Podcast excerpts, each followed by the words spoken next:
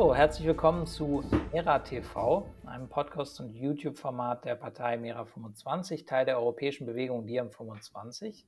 Wir kämpfen für die Rückkehr von Vision und Verantwortung in die deutsche Politik. Unsere Ziele sind realistisch, rebellisch und radikal.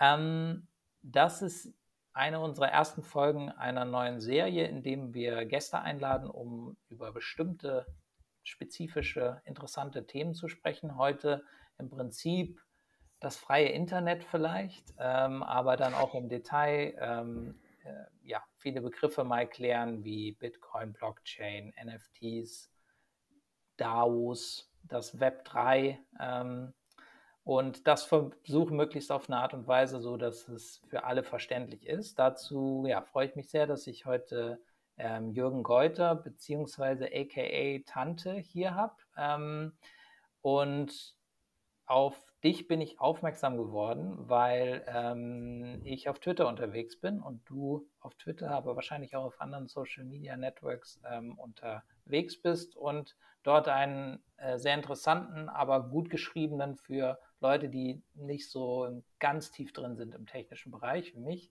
ähm, äh, guten Text über diese ja, äh, äh, Begriffe, die ich gerade schon genannt hatte und was denn so los ist, auch gerade in dieser Welt, ähm, in der da ein bestimmter Crypto-Hype ähm, äh, äh, vorhanden ist, der jetzt auch schon in der realen Welt ankommt und so weiter.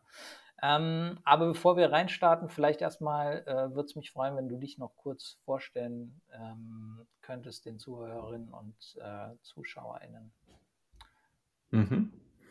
Ja, erstmal vielen Dank für die Einladung. Ähm, ja, mein Name ist Tante oder Jürgen Geuter, sagten meine Eltern damals vor vielen, vielen Jahren. Ähm, ich bin äh, Informatiker mit hier Universitätsdiplom und diesem ganzen Zeug, was da so dranhängt. Ich arbeite auch noch als, als ein solcher.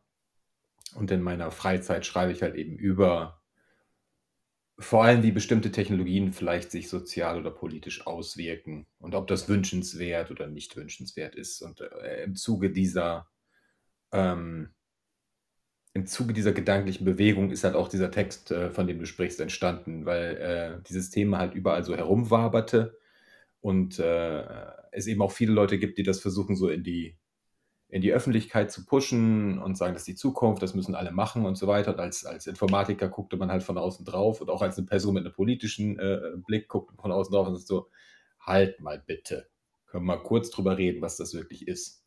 Ähm, deshalb war der Artikel halt auch so, so angelegt, wie, äh, wie du beschrieben hast. Es war halt eigentlich äh, der, der Versuch, mehr Menschen sprechfähig zu machen zu diesen Themen damit da eben nicht so ein Technikdiskurs draus wird mit ganz vielen Begriffen, die alle keiner versteht und man wird so man ertrinkt in, diesem, in dieser Suppe aus, aus komplexen Formulierungen und komplexen äh, Konstrukten und man sagt, ja gut, dann hm, okay, machen wir das halt. Ähm, und ich glaube, gerade wenn es sowas ist, wie was so grundlegend an der Art und Weise, wie wir im Digitalen miteinander umgehen und miteinander leben wollen, operiert, dann sollten einfach mehr Leute in der Lage sein, dazu informiert eine Meinung zu haben und eben auch eventuell zu sagen, das jetzt bitte mal nicht. Ja, äh, ich glaube, sehr wichtig, ähm, weil es ja auch ja, mit auf die Zukunft immer mehr wahrscheinlich unser Leben auch bestimmen wird und beeinflussen wird.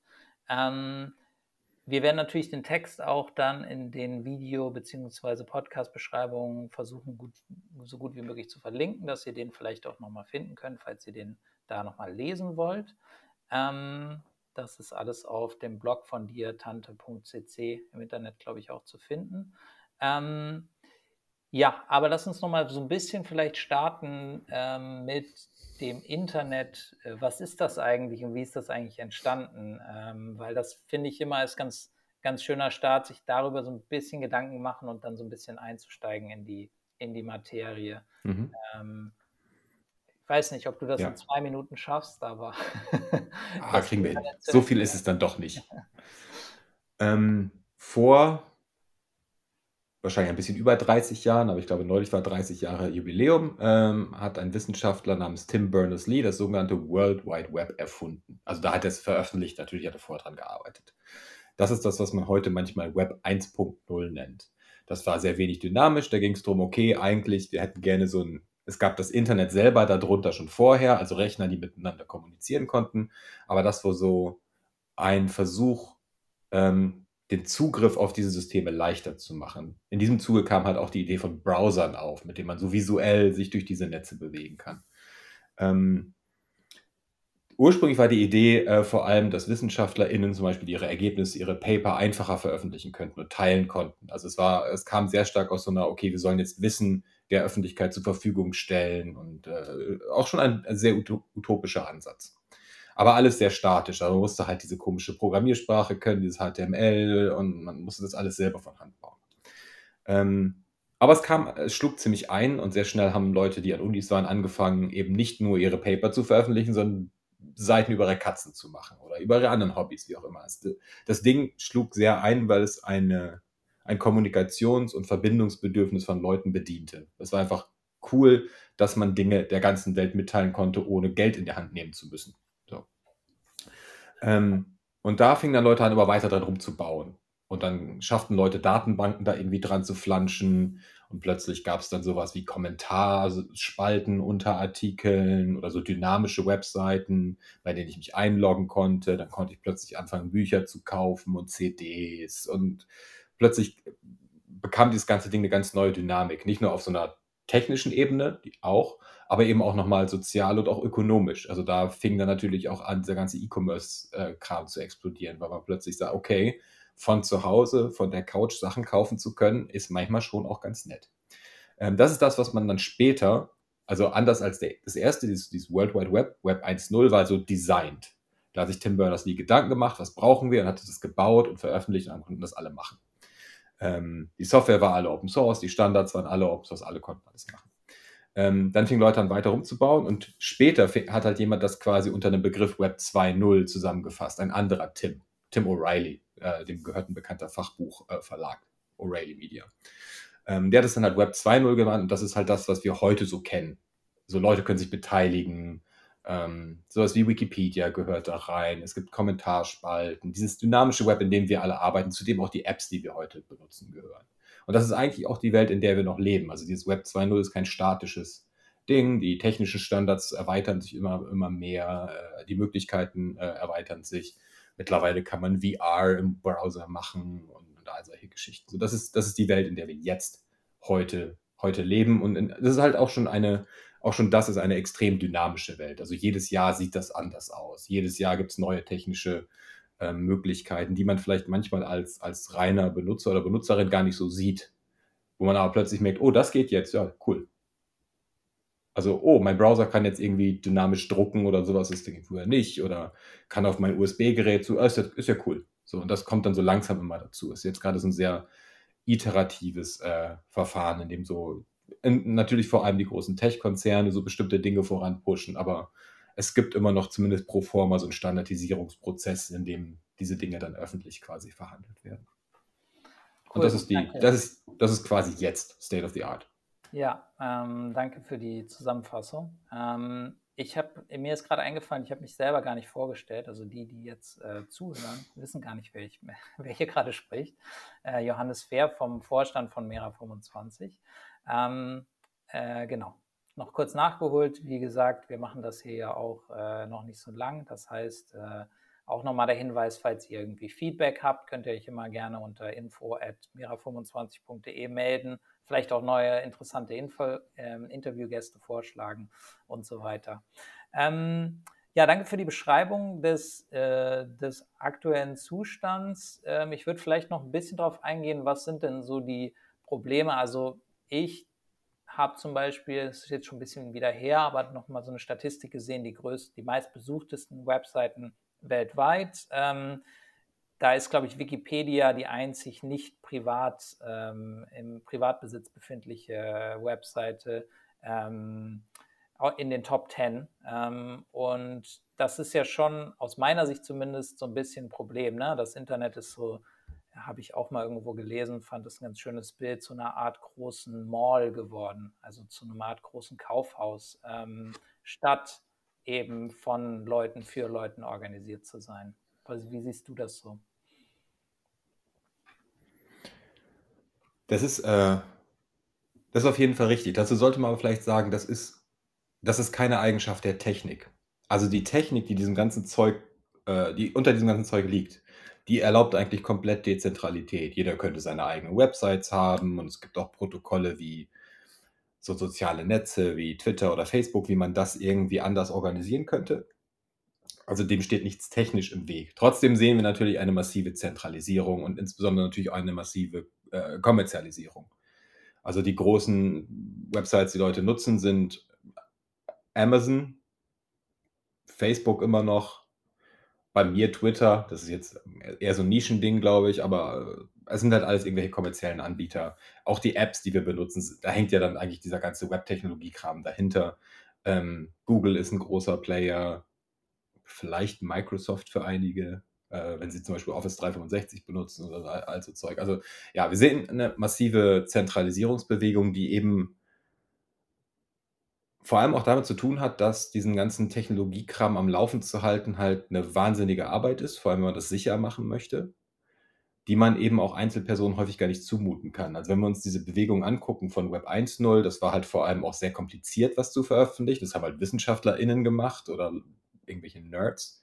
Ähm, Web 2.0 hat es einfacher gemacht, aber eben auch häufig für den Preis einer Zentralisierung. Also ich kann eine eigene Facebook-Page mir sehr leicht klicken. Ich muss dafür nichts verstehen. Und ich kann mir da Communities aufbauen von mehreren hunderttausend Leuten, wenn ich das möchte.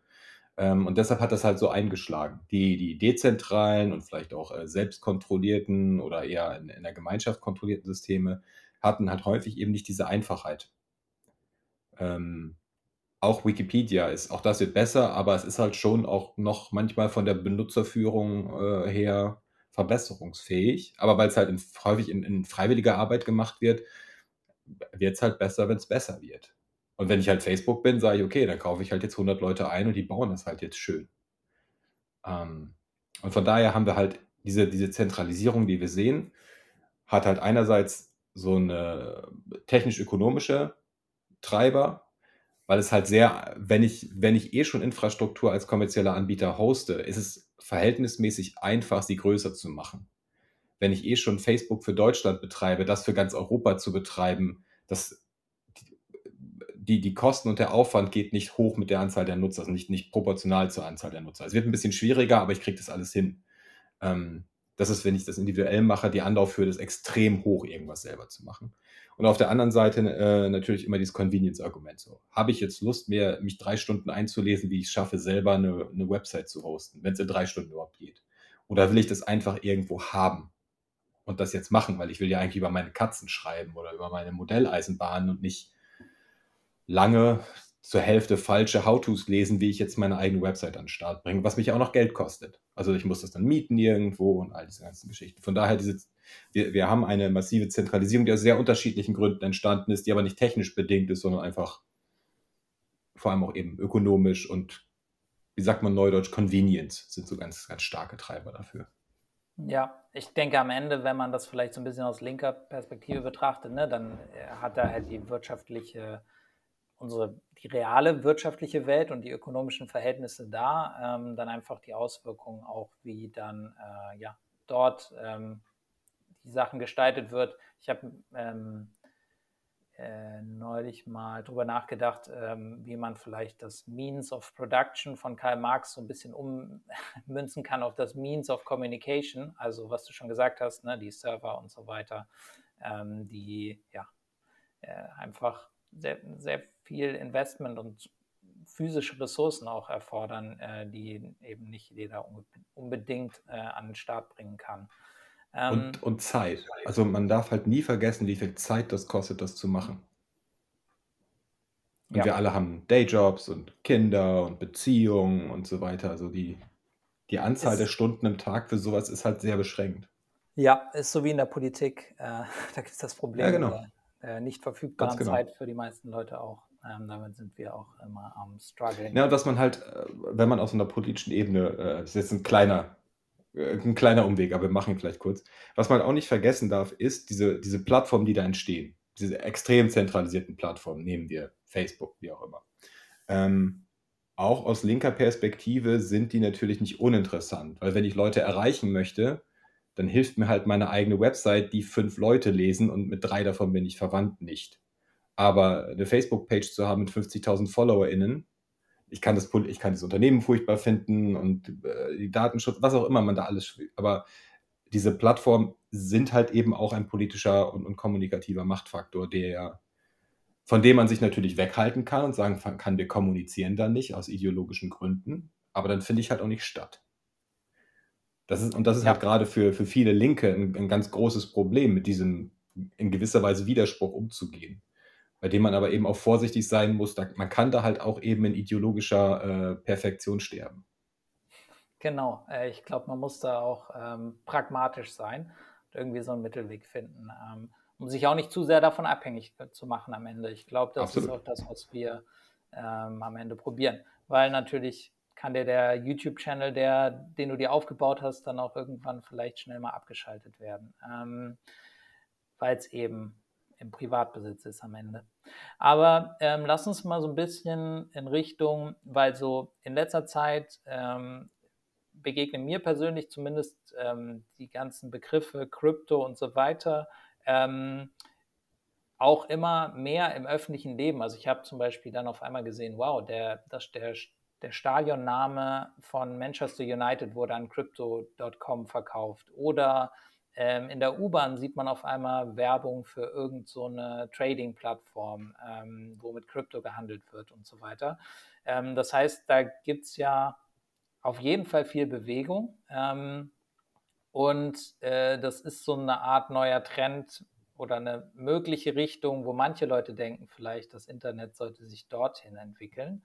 Ähm, und vielleicht können wir mal anfangen mit so ein paar, bevor wir das vielleicht man auch noch so ein bisschen das bewerten, einschätzen kann, ähm, so ein paar Begriffe zu klären. Also ähm, Crypto ist natürlich Blockchain mit verbunden, was ein Buzzword ist, ähm, was äh, mittlerweile auch in allen möglichen anderen Bereichen überlegt wird, ob man damit nicht was machen könnte. Vielleicht kannst du mal versuchen, so wie in deinem Text auch ein bisschen zu erklären, was ist eigentlich die Blockchain mhm. und äh, was ist Crypto.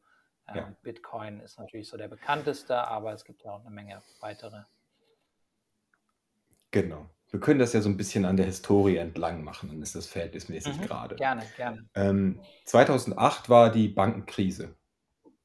Alles ist so quasi kollabiert. Plötzlich ist allen aufgefallen, dass das ganze System offensichtlich irgendwie nicht so ehrlich und, und, und sauber funktioniert, wie man es wollte. Alle mussten die Banken retten. Damit waren viele Leute unzufrieden, aber eben auch eine äh, immer noch äh, pseudonyme Person, also man weiß immer noch nicht, wer es wirklich faktisch ist, die unter dem Namen ähm, äh, Satoshi Nakamoto ein White Paper veröffentlichte, und zwar das Bitcoin White Paper. Und was diese Person halt wollte, sagte, wir können diesen Banken nicht trauen. Dieses Geldsystem, in dem halt Staaten einfach dann Geld drucken und irgendwelche Sachen und, und Inflation und wie auch immer, das ist nicht sauber, das ist nicht okay. Wir brauchen was anderes, und zwar was, was Staaten eben nicht mehr in der Hand haben. Das war der, der Ausgangspunkt für Bitcoin. Also er wollte eine Währung haben, die Staaten nicht kontrollieren können, die aber quasi funktioniert wie eine Währung. Also das heißt, ich kann, ich kann Geld hin und her schicken, niemand kann Geld doppelt ausgeben, es sollte keine, möglichst keine Inflation geben und all diese Geschichten. Dazu braucht er halt eine Technologie, die das tut und hat dafür eine Handvoll etwas älterer Ideen äh, zusammengeführt und daraus das Konzept von Blockchains entwickelt. Blockchains klingt sehr groß. Was es ist, sind Datenbanken. Eine Blockchain ist eine verteilte Datenbank zu der man nur Daten hinzufügen kann. Das bedeutet, also eine, eine dezentrale Datenbank bedeutet, es gibt nicht einen Server, auf dem liegt die Datenbank, sondern alle, alle Entitäten, also Personen, die teilnehmen wollen, können sagen, hier, ich mache mit und ich habe eine Kopie der Datenbank bei mir. Alle haben eine Kopie der Datenbank bei sich. Niemand kann ausgeschlossen werden von dieser Datenbank, vom Zugriff auf diese Daten. Ähm, und man kann nur anhängen, bedeutet, ich kann nicht in der Vergangenheit Dinge ändern. Ich kann nicht eingreifen und sagen, das war jetzt nicht okay, das äh, wickeln wir wieder ab, sondern man kann immer nur sagen, okay, jetzt gibt es was Neues, jetzt gibt es das nächste, jetzt gibt es das nächste. Und in, diesem, äh, in dieser Datenbankstruktur ähm, wurden in Bitcoin halt Transaktionen abgebildet. Das heißt, diese Währung, es gibt keine Bitcoin als Münze, die man in die Hand nehmen kann, sondern Bitcoins sind halt quasi Buchungseintragungen in dieser Datenbank. So, man fängt an mit dieser Ding.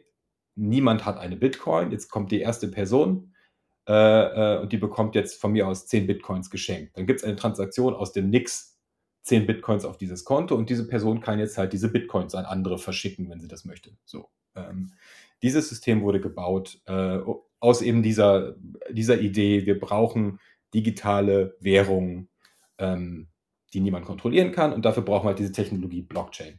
Okay, whatever.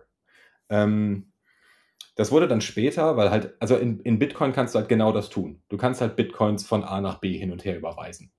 So, das ist natürlich jetzt erstmal wenig erweiterbar. Dazu kam dann halt äh, Vitalik Buterin später und erweiterte dieses Konzept und äh, launchte dieses Ethereum-Projekt, was halt vielleicht einige Leute schon mal gehört haben. Das ist die zweitgrößte Blockchain und hat da halt quasi die Möglichkeit drauf gebaut, dass man kleine Programme in diese Blockchain reinhängen kann. Das heißt, da gibt es nicht nur eine Währung, die man hin und her überweisen kann, sondern man kann da auch so Mini-Programme drauf packen, die dann sogenannte Tokens erzeugen. Das heißt, es ist ein Programm, das sagt, okay, ich erfinde jetzt irgendwelche Wertmarken, 1000 Stück, und die kann man jetzt auch noch neben dieser Währung handeln. Und ich kann mit diesen Tokens alles Mögliche anstellen. Also es ist halt quasi diese, diese grundlegende Blockchain-Idee, wie sie Bitcoin hatte, ergänzt durch mehr Erweiterbarkeit. Ähm, alle diese Blockchains haben halt ein Problem. Ähm, es gibt keine zentrale Entität. Das heißt, niemand kann halt einfach entscheiden, was ist denn jetzt, was passiert denn jetzt als nächstes. Das heißt, wir haben potenziell unendlich viele Personen oder zumindest mehrere Millionen, die an diesem Netzwerk teilhaben, die sich jetzt einigen müssen, was sind denn jetzt die nächsten Überweisungen, die stattgefunden haben? So, welche, welche gilt denn jetzt? Was ist denn jetzt der Stand dieser gemeinsamen Datenbank? Ähm, und das ist der, das ist die große Schwierigkeit, die sie lösen müssen. Ähm, die beiden großen, also Ethereum und Bitcoin, machen das über das, äh, über das sogenannte Proof of Work Verfahren. Im Prinzip machen die eine große Lotterie auf, an der sich alle beteiligen können und alle raten quasi extrem schnell Zahlen, um ein bestimmtes Ergebnis zu erzeugen. Und wer als erstes das Ergebnis geraten hat, was passt, der bekommt dafür eine Belohnung äh, und darf entscheiden, wie der nächste Block aussieht, darf den an die Kette anhängen und ab dann geht das Rätsel wieder los. Ähm, diese Belohnung äh, sorgt halt dafür, dass es sehr, sehr reizvoll ist, diesen Blog schreiben zu dürfen. Weil man bekommt zum Beispiel im Fall von Bitcoin, man bekommt einfach Bitcoins und die sind zurzeit so 30.000 Euro wert im Handel. Das heißt, natürlich will man das tun. Also steckt man halt, es lohnt sich halt, wenn man 29.500 Euro in Strom da reinsteckt, weil man 30.000 Euro Wert rausbekommt, so ungefähr. Das ist das, was passiert. Auf der ganzen Welt laufen große Serverfarmen, die viele, viele Zahlen raten, um diese Rätsel zu lösen, um den nächsten Block schreiben zu dürfen.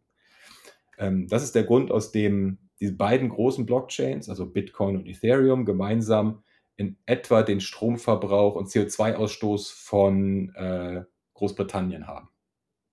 Und wenn man allen Bitcoin und Ethereum zusammen haben, wenn man allen Energieverbrauch auf der Welt, alles, nicht nur Strom, auch Wärme und so weiter, zusammen, haben die so 0,5 Prozent aller Energie, die auf der Erde anfällt und benutzt wird, wird nur für dieses Ratespiel dieser zwei Software-Systeme benutzt.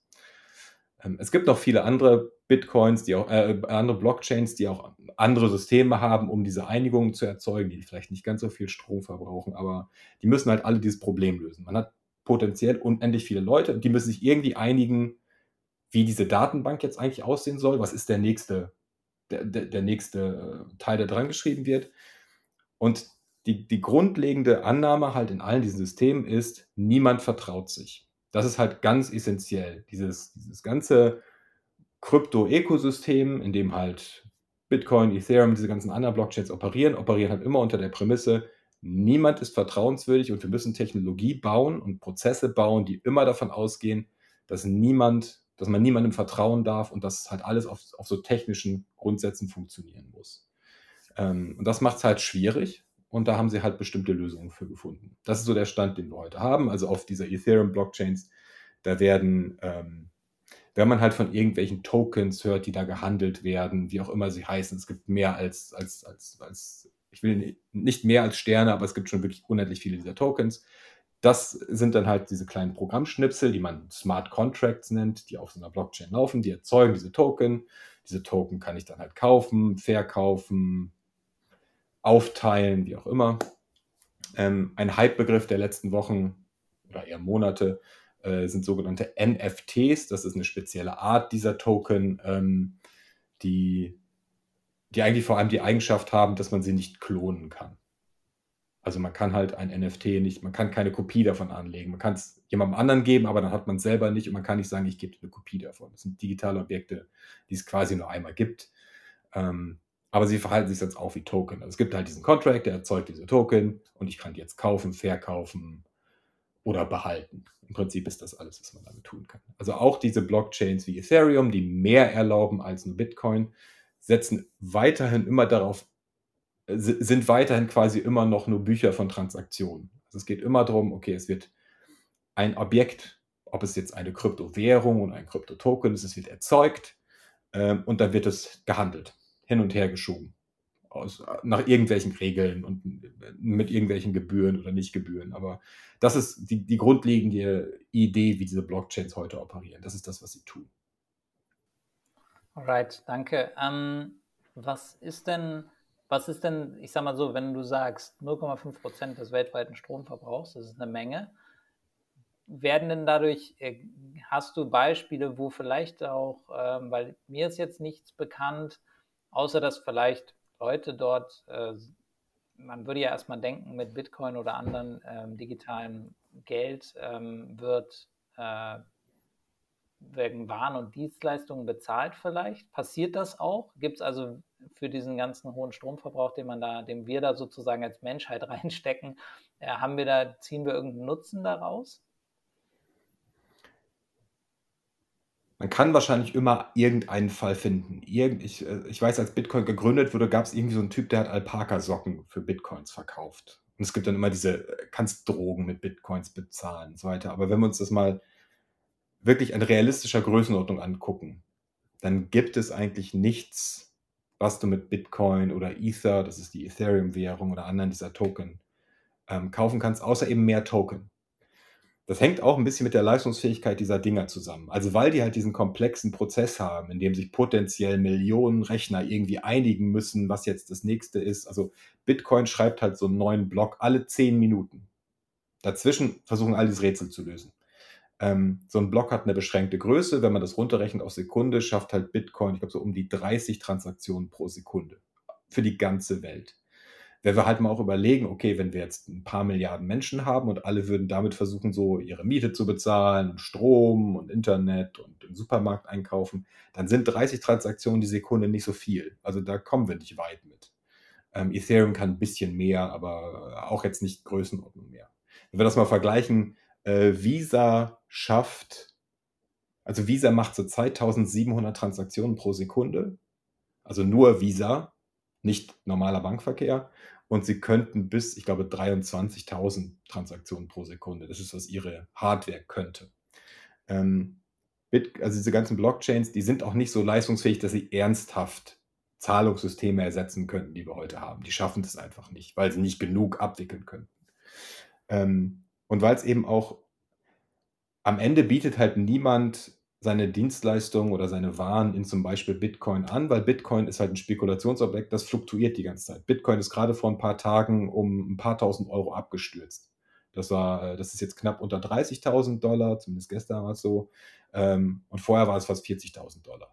Und das ist einfach so, weil halt irgendwelche Tokens gecrashed sind, ist das Ding halt plötzlich nur noch drei Viertel seines Originalwerts wert. Wenn du jetzt sagst, ich, ich mache was für einen Bitcoin, ich gebe dem Auto für einen Bitcoin, dann ist für dich relevant, dass du weißt, wie viel das am Ende ist in, in Cash Money, mit dem du was tun kannst. Deshalb ist halt der Markt für diese Token, wenn es um, um, um echte Dienstleistungen geht, sehr schwierig. Also wer würde sich diesem Risiko aussetzen? Es gab eine Zeit lang zum Beispiel Versicherungen, die dann sagten, wir akzeptieren Bitcoin. Die akzeptierten aber nicht wirklich Bitcoin, sondern die haben halt quasi einen Zahlungsdienstleister dazwischen geschaltet, der für sie die Bitcoin dann automatisch in Dollar umgewandelt hat. Das heißt, die hatten nie Bitcoin-Preise, sondern die hatten halt einen Dollar oder Euro oder Schweizer Frankenpreis oder sowas. Und man konnte halt quasi zu dem Zeitpunkt den aktuellen Bitcoin-Preis umwandeln in das echte Geld. Also wir sehen im, im, im, in der echten Wirtschaft, im echten Zahlungsverkehrssystem eigentlich niemanden, der, der diese spekulativen und sehr volatilen Assets annimmt. Aus, aus sehr verständlichen Gründen. Ich würde sie auch nicht nehmen. Könnte man also verkürzt sagen, man, wir als Menschheit haben da so ein, so ein Online-Casino gebaut, wo wir ein bisschen ja, es ist halt einen Teil unseres Stromverbrauchs reinschicken und ein paar Leute, hoffentlich die, die die vielleicht zu viel Geld haben oder die, die spekulieren da auf äh, verschiedene Slotmaschinen. Ja, man muss aber an der Stelle halt auch wirklich, und das ist äh, manchen Menschen nicht klar, ähm, man kann mit Krypto, also mit diesen Tokens und Währungen, das ist das, was man immer unter Krypto zusammenfasst, ähm, man kann damit Geld verdienen als Individuum. Also ich könnte das tun, äh, wenn ich Glück habe. Es ist halt Spekulation. Und zwar Spekulation, ohne dass dahinter ein echtes Asset. Ich spekuliere nicht mit VW-Aktien oder mit, mit, mit, irgendwas, wo ich auch wüsste, okay, im Zweifelsfall, die fallen nie auf Null, weil im Zweifelsfall verkauft man halt den ganzen Stahl, den die haben und die Gebäude und wie auch immer. Ich spekuliere halt auf Dinge, die wirklich rein spekulativen Tauschwert haben, mit dem ich da irgendwie operieren kann. Wenn ich da Geld rausziehe, dann hat das jemand anderes reingesteckt. Also es ist ein ganz klassisches Nullsummenspiel. Es gibt dort keinen Profit, der irgendwie ernsthaft erzeugt wird. Wenn ich echtes Geld daraus bekomme, das ist das Geld von jemand anderem. Das heißt, wenn ich da jetzt eine Million mit verdiene, irgendjemand hat eine Million verloren oder eine Million Leute haben jeweils einen Euro verloren, was auch immer. Von daher ist es halt auch ein, ein Casino, bei dem, wenn wir halt sagen, okay, ja, ein paar Leute gewinnen Geld, das bedeutet, im Zweifelsfall verlieren sehr viele Leute Geld. Und wir sehen das gerade in den USA, äh, da ist das Marketing noch stärker also im Super Bowl zum Beispiel, waren fast alle Werbespots Krypto-Werbespots, ähm, dass viele Leute, die in der aktuellen ökonomischen Situation wissen, dass sie mit, mit Arbeit niemals zu irgendeiner Form von Wohlstand kommen werden oder zu einem guten Leben. Die wissen nicht, sie werden nie ein Haus kaufen können, sie werden immer in Armut leben. Die nehmen halt ihre letzten 500 Dollar, die sie zusammenkratzen können und hoffen halt mit irgendwelchen Tokens reich zu werden. Und vielleicht schafft es auch einer von 100. Aber 99 Leute haben ihre letzten 500 Dollar verloren und die haben dann nichts mehr. Weil irgendjemand halt 10.000 gemacht hat, wie auch immer. Und das ist etwas, was einem, wenn man dieses System von außen betrachtet, immer klar sein muss. Das ist kein System, bei dem es, das ist ein System, bei dem es immer viele Verlierer gibt. Und so wie das System aufgesetzt ist, also auch in diesem angeblich dezentralen System, sind die großen Venture Capital Firmen stark investiert. Ähm, die Leute, die da Geld rausziehen, sind die Leute, die jetzt schon Geld haben. Die Leute, die Geld reinstecken und es verlieren, sind meistens die Leute, die jetzt schon keins haben. Und von daher ist es eben ein System, was nicht ein reines, es ziehen da nicht alle ein Lotto los und irgendjemand gewinnt. Es ziehen da viele Leute Lottolose, bei denen schon klar ist, dass sie gewinnen werden, und ein paar Leute ziehen Lottolose, bei denen eigentlich auch schon klar ist, dass sie verlieren werden. Und deshalb ist es eben auch kein, kein neutrales Casino, wenn es das überhaupt gibt. Gibt es wahrscheinlich auch nicht so richtig, aber wäre nochmal ein anderes Thema. Ähm, aber die sind zumindest nochmal anders reguliert. Es muss ja, ja mal klar sein, ja. als Nakamoto hat das Ding halt so gebaut, um zu sagen, ich will nicht, dass Staaten da eingreifen können. Und das ist bei diesen anderen, ganzen anderen Krypto-Assets auch so. Also, wenn halt jemand, wenn du jetzt für, für 10.000 Euro Token kaufst, irgendwelche, was auch immer, und irgendjemand schafft es dir, die zu klauen, dann kriegst du die nicht wieder weil die Polizei kann nichts machen. Das Ding ist nämlich so gebaut, dass man sich nicht an Gesetze halten muss. Selbst wenn klar ist, dass du den Kurs manipuliert hast und man das nachweisen könnte, dass du davon profitiert hast, dass du den Kurs manipuliert hast, niemand kann dir das wegnehmen. Niemand kann dir diese illegal erwirtschafteten Gewinne wegnehmen. Das ist halt der komplette wilde Westen. Und deshalb ist es halt ein, ein, ein System, dem man halt mit großer Skepsis erstmal gegenübertreten muss. Und es wird halt viel geredet, okay, es könnte ja, es könnten alle reich werden und alle könnten Wohlstand erwerben.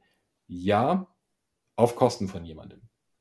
Und das ist halt, finde ich, gerade wenn man aus einer linken Perspektive darauf guckt, dann ist es, äh, für mich ist ja eine linke Perspektive, man guckt nicht nur als, als Ich drauf, man guckt eben auch immer als ein Wir drauf. Und äh, wenn man als Wir drauf guckt, dann kann es nicht unser Interesse sein, dass ich jetzt morgen einen Neuwagen kaufen kann. Gut, wer, wenn man ein Auto kaufen möchte, ich möchte, ich, wenn ich jetzt morgen von diesem Zeug einen Neuwagen kaufe, haben andere Leute einen verloren. Und das ist etwas, was ich problematisch, extrem problematisch finde, diesem ganzen Setup. Ja, ähm, genau. Ich würde dir auch zustimmen und ich glaube, wahrscheinlich ist das auch so im erweiterten linken Spektrum. Bevor wir noch so ein bisschen vielleicht auch dann Richtung ähm, Web 3 oder das ist ja so ein Begriff, wo das äh, drunter zusammengefasst wird und so ein bisschen vielleicht auch Richtung, ähm, was ist eigentlich die Ideologie dahinter ähm, oder wie denken die Leute, die äh, denken, dass das sozusagen der nächste Schritt in die Zukunft sein sollte. Ähm, einen Fall noch, ähm, wo ich so ein bisschen gedacht habe, wow, es gibt vielleicht doch noch so eine Nische, wo es doch vielleicht was Gutes bewirken kann, war, ähm, als du hattest schon gesagt, es gibt diese ähm, Verträge ne? ähm, äh, oder smarte Smart Contracts äh, oder auch DAO, DAO. Ähm, und dort habe ich gesehen, dass ähm, Julian Assange, der von uns auch unterstützt wird, der im Moment äh, ja, in Gefahr steht, an die USA ausgeliefert zu werden und im Hochsicherheitsgefängnis sitzt in, in, in England, ähm, der dort, wo dort relativ viel Geld für ihn, für seinen Fall oder für die Verteidigung seines Falls eingesammelt wurde, wenn ich das richtig verstanden habe, über so einen Smart äh, Contract und mit der Hilfe von Kryptocoins. Ähm, Gibt es dann vielleicht doch da noch irgendeinen so Spezialfall, wo es dann doch hilfreich sein kann? Also wenn man jetzt für irgendwelche Zwecke Geld sammeln möchte, kann man ja tun. Es gibt ja viele Sachen, die auch, die es sogar wert sind. Ähm, dann ähm, kann ich natürlich ein Spendenkonto aufmachen oder einen Spenden-PayPal-Link oder wie auch immer. Und die Leute können da Geld reintun. Wenn wir jetzt sagen, ja, du kannst da halt deine, deine Shitcoins, deine Krypto-Tokens reinschmeißen. Okay. Gilt dasselbe dafür? Das Geld, was da jetzt rauszieht, hat jemand anderes reingegeben. Wenn jetzt halt eine, eine Organisation mit diesem Token Geld sammelt, also sie sammeln ja kein Geld, sie sammeln halt diese Token. Die müssen sie jetzt wieder irgendwie in Geld verwandeln, wenn sie damit was tun wollen, weil diese Token helfen niemandem. Also verkauft man halt in dem Exchange diese Token gegen echtes Geld. Das ist genau der Fall, den ich vorhin gesagt habe. Im Zweifelsfall ist das halt das Geld von Leuten, die es vielleicht nicht äh, dafür gespendet hätten, weil sie es halt, äh, weil sie hofften, damit irgendwie selber Geld erwirtschaften zu können. Von daher ist ja, man kann damit so tun, okay, da werden jetzt wahnsinnige Mengen potenziell erweitert und vielleicht gibt es halt auch eine Handvoll voll Nerds, die mit der Spekulation mit diesen Token vielleicht diese buchhalterischen äh, Werte angehäuft haben und das vielleicht dann auch auf solche Projekte werfen, fein. Aber jetzt, das ändert strukturell nichts. Also es ist keine andere, äh, da wird, es sind ja keine neuen Werte, die da erzeugt wurden, sondern wenn man die, diese, diese äh, Werte, die einem da überwiesen wurden, wirklich materialisieren kann, was auch nicht immer so einfach ist. Also eine Million in Bitcoin in echtes Geld verwandeln ist gar nicht so leicht, weil du musst jemanden finden, der dir dafür echt eine Million Geld gibt. Und das schon viele Exchanges sagen, ja, oh, ups, gerade geht's nicht, hm, weiß man nicht.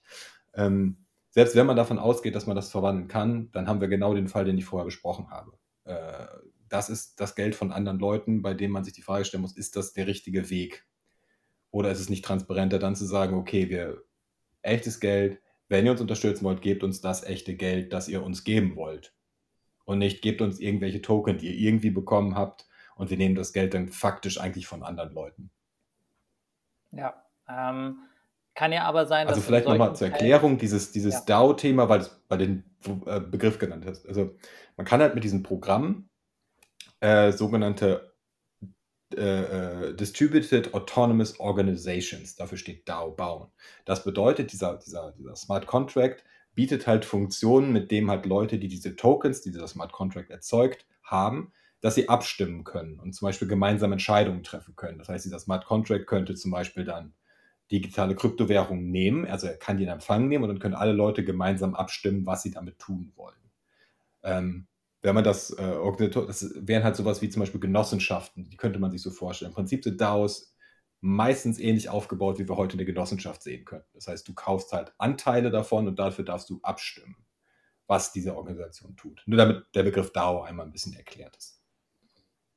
Ja, danke. Ähm, vielleicht gibt es dann den einzigen kleinen Nutzen in dem Fall, ähm, speziell dadurch, dass dass einem ja als Organisation wie Wikileaks und so weiter, die ähm, ja, von, ja, von den Staaten bei uns äh, sehr kritisch gesehen wird und äh, ja, äh, die, die ja vielleicht auch Schwierigkeiten haben, über andere Zahlungsplattformen oder andere Möglichkeiten, Spendenkonten und so weiter Geld zu bekommen. Ne?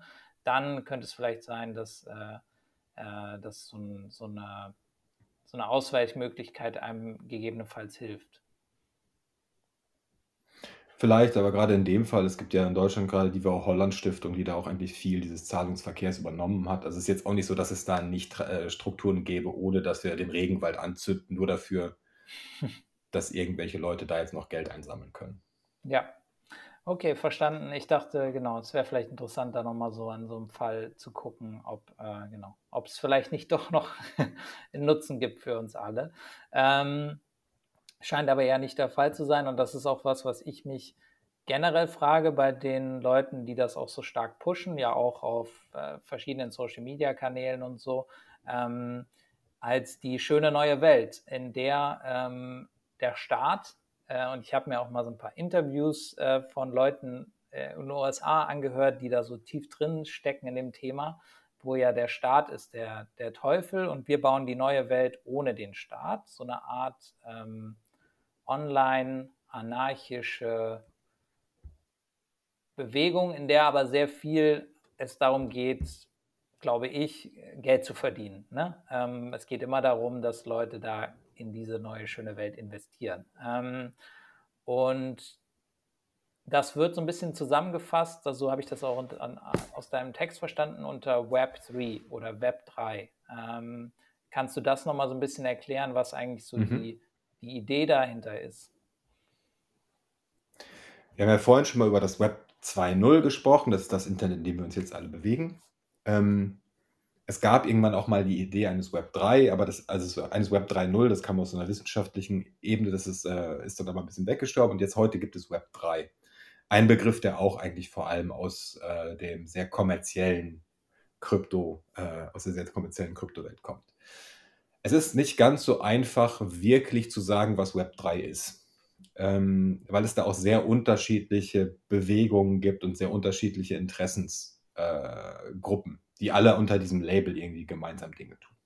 Aber wenn man sich das ganz abstrakt äh, mal äh, vorstellen möchte, dann ist der Gedanke von Web3, dass man halt diese Blockchain-Technologie und, und Token und Kryptowährungen benutzt als neue Infrastrukturschicht, die man so zwischen das bestehende Internet schiebt. Also das bestehende Internet ist immer, irgendjemand hat so Server und da sind Datenbanken und so weiter und dann kann ich mit dem Browser darauf zugreifen und da dann rumklicken. Die wollen halt quasi daneben dann noch diese Blockchain Schichten legen und ganz viele Dinge, die heute dann in der Datenbank meines Anbieters, sagen wir Facebook, liegen würden, liegen jetzt irgendwo auf der Blockchain. Das heißt, äh, ein, ein Narrativ, und ich sage gleich davor, das Narrativ ist technisch kompletter Unfug, aber was sie halt sagen, zum Beispiel, du spielst ein Videospiel und jetzt kaufst du dir in diesem Videospiel eine Lederjacke für deine Figur. Und die besitzt du dann auf der Blockchain, das heißt, du besitzt dieses digitale Objekt schwarze Lederjacke. Und wenn du dann zu einem anderen Spiel gehen würdest, dann könntest du nachweisen, dass du eine schwarze Lederjacke besitzt und könntest sie auch da benutzen. Das heißt, die, äh, was diese Web3-Schicht tun soll, ist ähm, es möglich machen, digitale Objekte nachweislich zu besitzen und zu handeln ähm, und darauf aufbauend das Web umzustrukturieren. Ähm, dabei ist, ist, ist vor allem der Gedanke, ähm, dass man damit zum Beispiel auch zensurresistent würde. Also wenn ich jetzt auf Facebook Hate Speech verbreite, dann wird das im Zweifelsfall gelöscht von den ModeratorInnen. Ähm, so wäre der, der Post, den ich abgesetzt habe, in einer Blockchain gespeichert. Das wäre nicht löschbar. Es ist halt technisch nicht löschbar. Niemand könnte mir meine Inhalte wegmachen. Niemand könnte dafür sorgen, dass, dass sie komplett weg sind. Jemand könnte sagen, ich zeige die nicht an. Aber sie wären immer on-chain sichtbar und könnte man, Sie könnten immer sagen, ich referenziere zum Beispiel diesen anderen Post, ich bin ein Kommentar darauf. So. Das heißt, man versucht halt ähm, auf dieser Ebene einerseits so Zensurresistenz und, und äh, die Umgebung von Moderationsstrukturen äh, äh, zu realisieren und auf der anderen Seite Eigentum an digitalen Artefakten. Zum Beispiel eben, ich schreibe einen Blogpost oder einen Artikel, der ist auf der Chain und ich kann nachweisen, das ist meiner, ich habe den geschrieben und kann damit jetzt irgendwas tun. Also ich könnte jetzt zum Beispiel sagen, ich verkaufe dir diesen Artikel, ab dann hast du alle Rechte an diesem, also dann ist es deiner. Ähm, sowas wäre dann möglich. Das, aber was sie halt tun wollen, ist ähm, das, was, was wir heute schon in der, in der Welt an vielen Stellen sehen, ähm, in die digitale Welt zu bringen, und zwar Besitz. Und Besitz bedeutet auch immer Ausschluss, Exklusivität. Was sie halt tun wollen, ist eigentlich die Ideale, mit denen das Web mal angetreten ist. So, wir stellen Wissen und, und, und, und Kultur mehr Leuten möglichst kostenfrei zur Verfügung. Wir wollen, dass mehr Leute teilhaben können an wissenschaftlichem Fortschritt, an politischen Diskursen, immer. Und Natürlich ist das auch ein Narrativ, was viele Unternehmen gehijackt haben. Und natürlich geht es Facebook nicht um Demokratie oder sonst was. Aber dieses ursprüngliche Versprechen, was mit dem Web verbunden war, wird eigentlich jetzt unterlaufen durch, naja, du kannst da Dinge besitzen und vielleicht verkaufen und damit spekulieren. Ähm, und, und von daher ist es halt eigentlich eine, eine sehr äh, Anti-Internet-Bewegung, wenn man so aus, einer alten, aus einem alten Internetverständnis kommt. Und äh, der, der Gedanke ist aber zu sagen, naja, bisher ist kontrollieren halt irgendwelche Plattformen, was ich da tun kann. Und jetzt äh, machen wir halt eine neue Akkumulation von Objekten. So, alle haben so jetzt ihre Sachen und jetzt können die halt miteinander irgendwie handeln und, und dann wird sich das schon irgendwie lösen.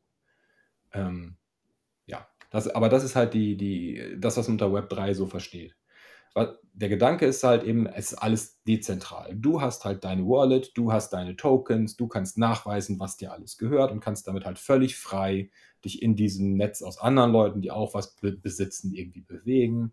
Du hast aus DAOs, über die kannst du halt über, bestimmte Sachen abstimmen und kannst da teilhaben und alles soll sich halt so neu strukturieren.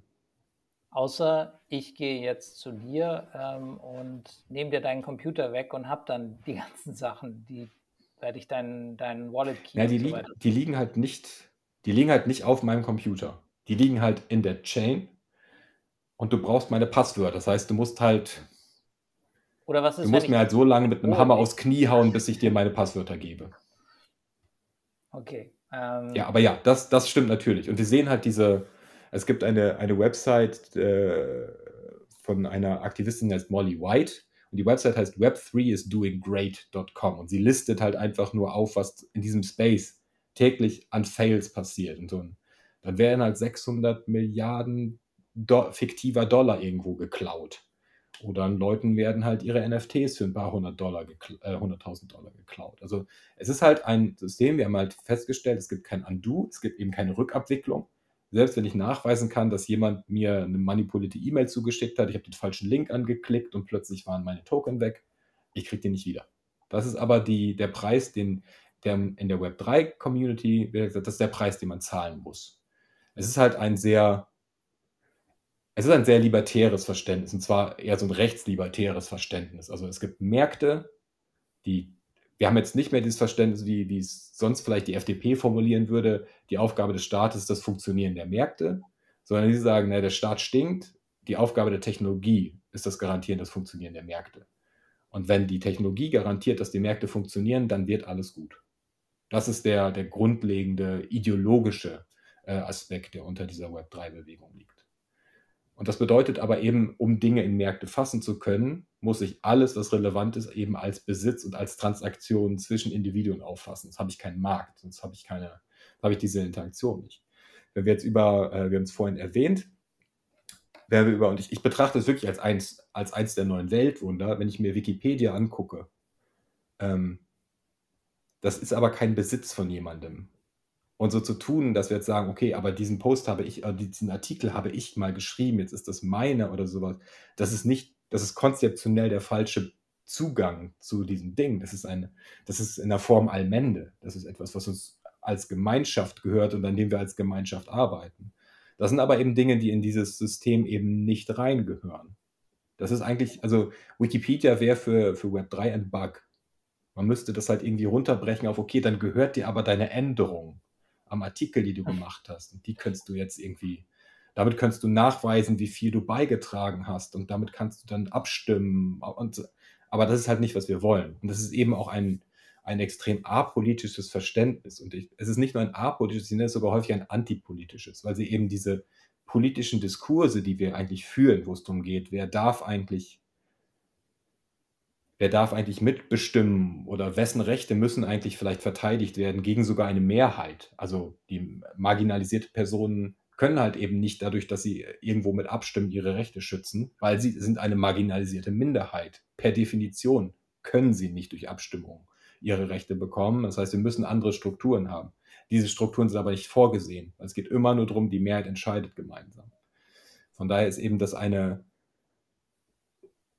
der Ansatz ist halt eigentlich zu sagen, wir schaffen Politik ab, indem wir Technologie bauen, die Märkte und Abstimmungen und Mehrheitsabstimmungen erlauben.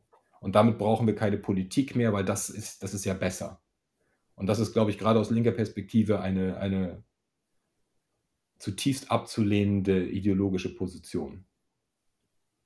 Ja, denke ich, denke ich auch. Ähm, zudem denke ich, was soweit wie ich mich damit beschäftigt habe, finde ich auch immer diese Annahme äh, sehr falsch zu sagen, wir bauen sozusagen die richtige Welt in der falschen Welt. Äh, ne? Also wir bauen da was Perfektes, ähm, was so, also wir zum Beispiel beim Thema Kryptogeld, wir nehmen, machen da neues Geld, was mit dem, mit dem vom Fiat-System, vom Fiat-Geld, so wie das ja dort immer bezeichnet wird, äh, dass der Zentralbank einfach drucken kann, was sie ja kann, ähm, statt sich über, zu überlegen, wie können wir die Zentralbank so gestalten, was wir natürlich äh, bei uns äh, auch im Programm und ähm, im politischen Ansatz viel machen und diskutieren, wie können wir die so gestalten, dass sie eben in ihrer Politik oder in ihrer Finanzpolitik allen nutzt. Es geht darum, darin also sozusagen ein neues System zu bauen und das alte dann irgendwie obsolet zu machen. Das ist aber ja so ein bisschen eine verrückte Annahme aus meiner Sicht. Ja, ich meine zu sagen, äh, dass das existierende System ist corrupt and not working, das ist ja richtig. Das äh, muss man nur rausgucken. Offensichtlich ist, und das ist ja auch das, das Interessante an dieser Web3-Bewegung, ganz viel dieser zugrunde liegenden Analyse ist nicht falsch. Es ist, wir leben in einem extrem, gerade wenn wir aufs Digitale gucken, extrem zentralisierten System. Die Reichen werden immer reicher. Innerhalb der Pandemie äh, sind die, äh, sind die, die äh, der Besitz der Reichen ist explodiert. Offensichtlich ist das hier kaputt, was wir am Laufen haben. Also von daher finde ich ja zu sagen, hey, wir brauchen echt was anderes, ist ja richtig. Aber Märkte und so weiter haben uns ja in dieses Problem gebracht. Der Kapitalismus hat uns in dieses Problem gebracht. Das heißt, Kapitalismus einfach mal auf 11 oder 13 hochzudrehen und zu hoffen, dass es dann das Problem besser macht, ist natürlich eine komplett absurde Idee. Ähm, ich von da ist aber eigentlich zu sagen, ähm, ich glaube, dieses, dieses, Beispiel der Zentralbank ist, ist, ein wirklich gutes Beispiel. Weil wenn wir uns die, die Ökonomie angucken, ähm, dass es eben, dass es Geldpolitik gibt, also dass wir wollen, dass der Staat eben die Geldmenge bewusst beeinflussen kann, ist ja was, was wir gelernt haben als Gesellschaften. Das war früher nicht so, da gab es hier Goldstandards und da konnte man nicht einfach Geld drucken. Und das ist schlimm in die Hose gegangen. Und wir haben gelernt, nee, man, man will der Politik oder der, den politischen Akteuren das als Werkzeug in die Hand geben, weil es eben bestimmte Krisen abwenden kann. Jetzt muss man natürlich die Frage stellen, wie kann man jetzt, wie will man halt eben, oder was sind die Ideologien, die man der Politik vorgeben will, wie, wie soll, was sind die Ziele, nach denen die Politik das optimiert. Aber das sind eben wieder politische und keine Mehrheitsentscheidungen. Und das ist eben dieses große Problem. Also es wird halt in diesem Web3-Kontext eigentlich nie über Werte gesprochen, außer Dezentralität, und äh, äh, man muss keinem vertrauen. Aber es wird halt nie darüber gesprochen, wie soll denn die Welt sein? Es wird nie darüber gesprochen, wie, wie stellen wir sicher, dass alle ein gutes Leben haben können? Wie stellen wir sicher, dass alle ein Haus und, und alle Krankenversicherung und Essen und Bildung und, und, Zugang zu allem Möglichen haben?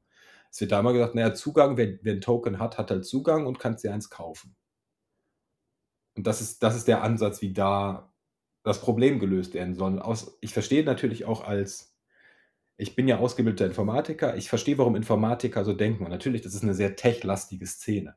Das ist halt einfach zu realisieren. Also man hat halt diese, diese Technologie, die hat Datenbanken, die hat Token, die kann man hin und her, man kann garantieren, dass eine Person ein Token hat, von dem sie es behauptet. Damit kann man halt sagen, okay, wenn wir jetzt einfach alles über Token und quasi alles über Eintrittskarten machen, die man so miteinander handeln kann, dann ist ja das Problem gelöst. Es gibt gar keine es gibt halt diese hässlichen und schwierigen Streitfälle gar nicht mehr, die wir heute haben. Aber Streitfälle, das ist halt Politik. Politik ist, ist Streit. Politik ist Streiten für die eigenen Überzeugungen und eben auch gegen die Überzeugung der anderen und dann versuchen, wie man da irgendwie weiterkommt. Aber das ist eben das, was dieses System eigentlich fürs Digitale zumindest äh, und sie würden es ja gerne auch fürs, für, für alles abwickeln. Sie wollen, dass das aufhört. Sie wollen, dass der der Mensch kein Einflussfaktor mehr ist, das Soziale sozusagen. Ne? Ähm, ja, das Soziale, also im Prinzip das, was Margaret Thatcher mal sagte, there is no society, only, only individuals. Also es gibt keine Gesellschaft, es gibt nur Individuen.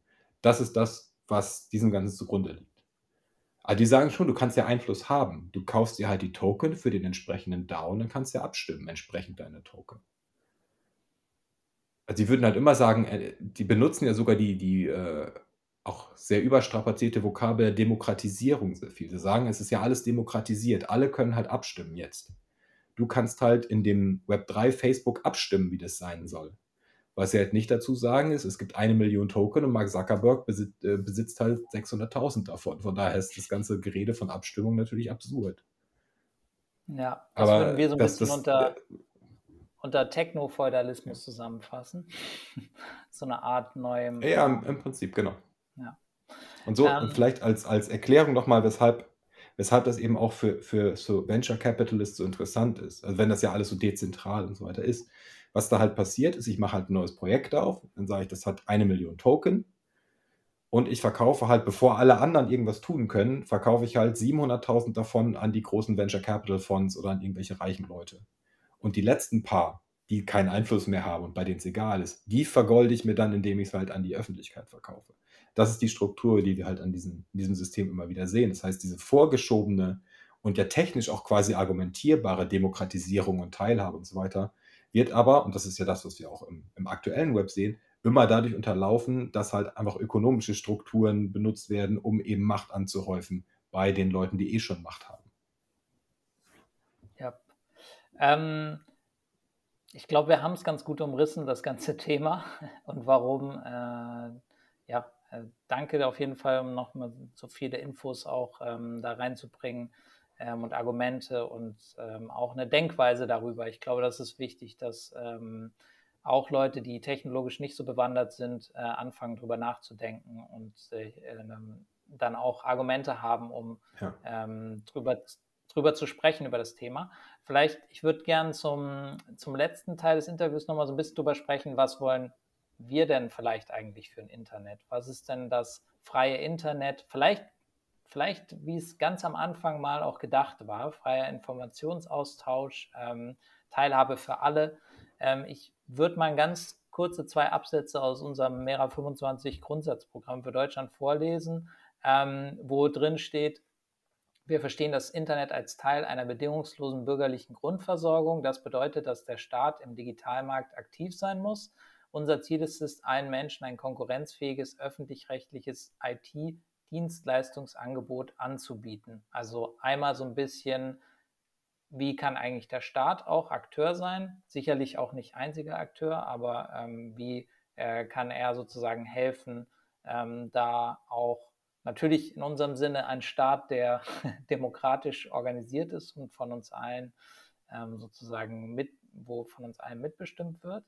Ähm, und der zweite Absatz wäre durch die Entwicklung offener Standards und Richtlinien für die Interoperabilität von Online-Diensten wollen wir außerdem sicherstellen, dass BürgerInnen maximale Kontrolle über ihre Daten haben und reibungslos zwischen digitalen Anbietern wechseln können. Das wäre so aus meiner Sicht ähm, auch nochmal ein schönes Beispiel, dass man sozusagen Facebook vorschreiben würde, so wie ich glaube, dass auch ganz am Anfang vielleicht mal der Fall war, ähm, dass sozusagen die Plattform offen ist, dass man von dieser Plattform auf andere kommunizieren kann, wie das ja heutzutage bei weniger genutzten, aber Open Source verfügbaren ähm, anderen äh, Social Media ähm, Plattformen im Fediverse ähm, der Fall ist. Also es gibt ja schon Leute, die da dort an auch Technologie arbeiten, die allen zur Verfügung stehen kann. Und das könnte man wo man dann auch seine Daten sozusagen mitnehmen kann und auf eine andere Plattform ähm, überwechseln kann, wo man mit anderen Plattformen, mit Accounts auf anderen Plattformen auch kommunizieren kann, ohne sich dort auch anmelden zu müssen. Ähm, das könnte man ja auch großen Firmen zum Beispiel oder generell allen ähm, vorschreiben, dass es so eine Art Schnittstellen gibt, die offen sein müssen. Das ist jetzt äh, das ist ja auch das, was durchaus äh, die EU und auch die Bundesregierung manchmal so irgendwie fordern. Sogar in der DSGVO ist das angelegt. Ähm, ich glaube, und das ist so eine der Lebenslügen dieser äh, Digitalbewegung und der Leute, die sich schon lange mit dem Internet beschäftigen, ist, dass dieses Dezentralitätsding uns ganz viel bringt. Und es wird sehr häufig vergessen, dass es eben auch sehr viele Probleme mit sich bringt. Denn eine, und das haben wir in den letzten Jahren extrem gemerkt, eine, eine unterschätzte Problematik ist Moderation. Also einfach irgendwie ein, ein öffentliches System zu kippen, wo alle alles sagen können, ist nicht das, was man will, weil es eben die Leute, die eh schon marginalisiert wird, weiter in den Rand drängen wird. Dann kommen halt die rechten Trolle und vertreiben halt die Menschen, die sich eben nicht beleidigen lassen wollen. Ähm, in dezentralen Systemen zu moderieren, ist extrem schwierig. Also das heißt, eine moderierte Plattform zu bauen, ist signifikant einfacher, wenn es zentralisiert ist. Weil ich eben nicht, okay, ich weiß, ich kann eine Person zum Beispiel blocken und ich weiß, die kann sich nicht einfach auf einem anderen Server einen Account klicken und mir von da aus den ganzen Müll rüberschmeißen. Und das ist ein, eine Abwägung, die man, glaube ich, wo man, glaube ich, nochmal drüber nachdenken muss, wie hoch man dieses Dezentralisierung und Schnittstellen zwischen Dingen, äh, wie hoch man das hängt. Ich glaube, an der Stelle ist es eben manchmal auch vielleicht interessant, drüber nachzudenken, ob man, in Facebook ist ein ganz beliebtes Beispiel, ob man sowas nicht zerschlägt und sagt, naja, hm, so wie man das bei der Bahn manchmal überlegt, zu sagen, na, das Netz gehört halt allen und darauf können sich halt, es gibt halt dann auch den öffentlichen Anbieter, der fährt halt Züge da drauf und die anderen können das mitbenutzen, also Private, wenn sie dafür zahlen, können sie halt auch diese Infrastruktur benutzen. Zu sagen, okay, kann man irgendwie organisieren, dass zum Beispiel dieser soziale Graph, der ja Facebook zugrunde liegt, also die Beziehungen zwischen Menschen und was sie da Sachen tun, ist das vielleicht etwas, was man einfach aus der Privat, was vielleicht trotzdem als in irgendeiner Form zentral verwaltetes Ding Sinn ergibt, was man aber eben nicht einem profitorientierten Unternehmen überhelfen möchte. Wo man dann sagen möchte, okay, du, Facebook kann dann auch von mir aus einen, einen Blick auf diesen Graph anbieten und da Werbung schalten, aber jeder andere könnte auch ein System bauen. Und eins muss man vielleicht bezahlen und eins ist vielleicht umsonst und sie haben so ein bisschen unterschiedliche Features und so weiter, aber alle operieren irgendwie auf dem, auf einem irgendwie gemeinschaftlich oder genossenschaftlich oder wie auch immer gehaltenen Ding. Es ist jetzt nicht so, dass ich eine fertige Lösung habe, wie man das macht.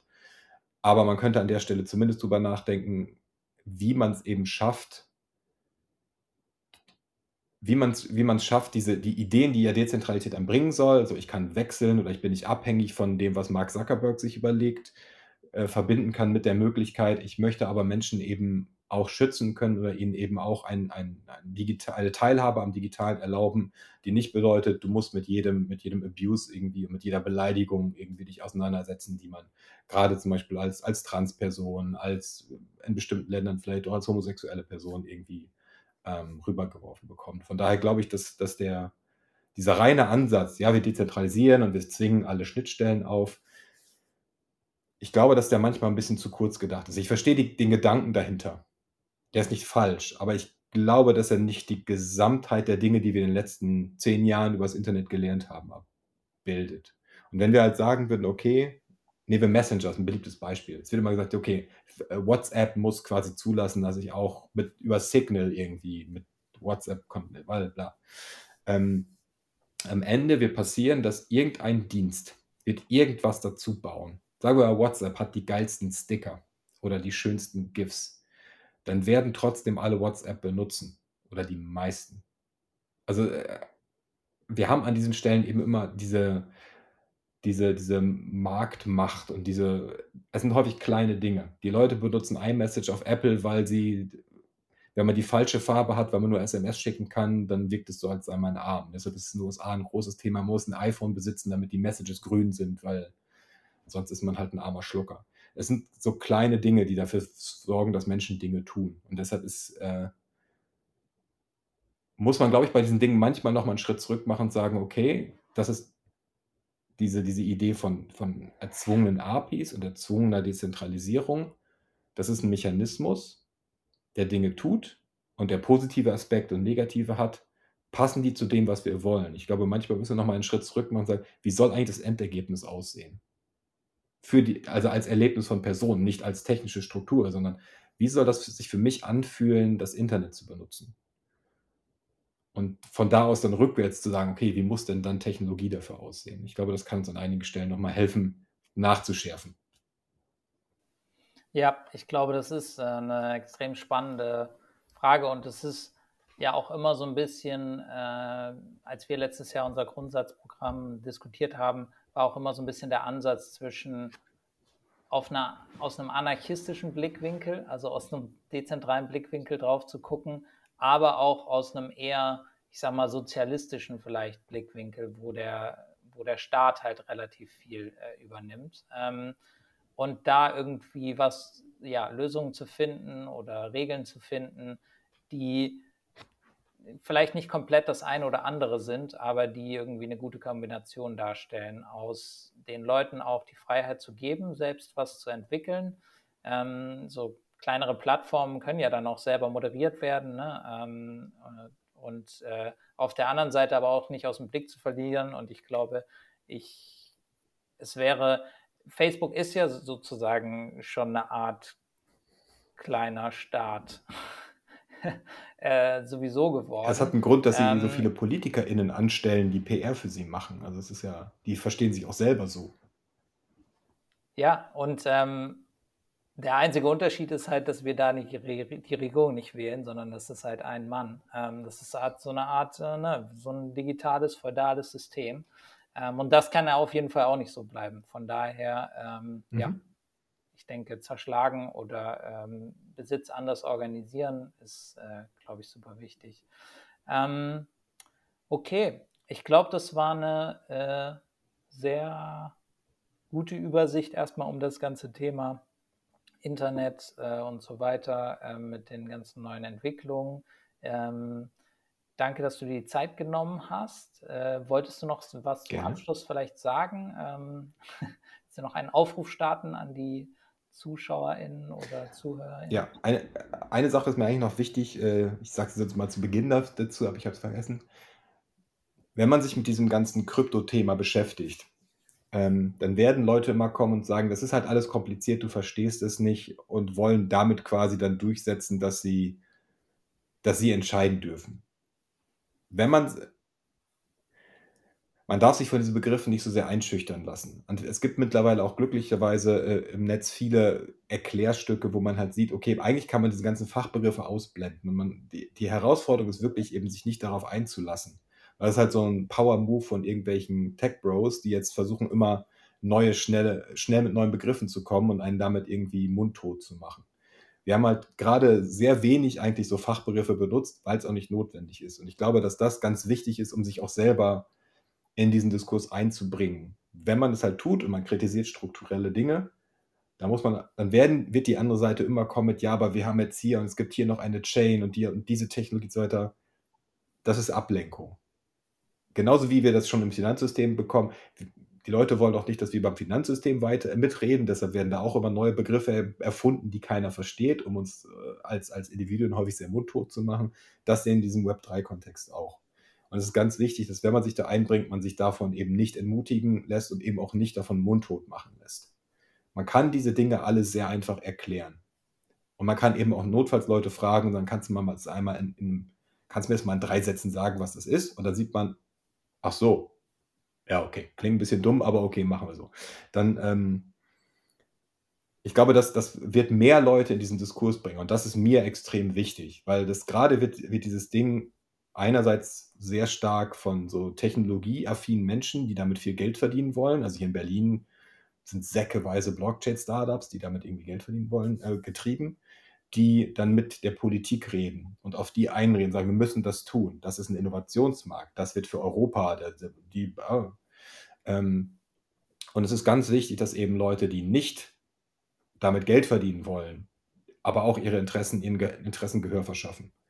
Und das funktioniert nicht, wenn man eben immer denen hinterherläuft mit ihren magischen Worten. Lasst euch davon nicht demotivieren, äh, sondern kommt über das, wie ein, eine digitale Welt aussehen muss, und zwingt die andere Seite zu erklären, warum das irgendwie damit funktionieren soll, in, in verständlichen Worten. Und wenn sie das nicht hinbekommen, dann sind sie vielleicht auch raus.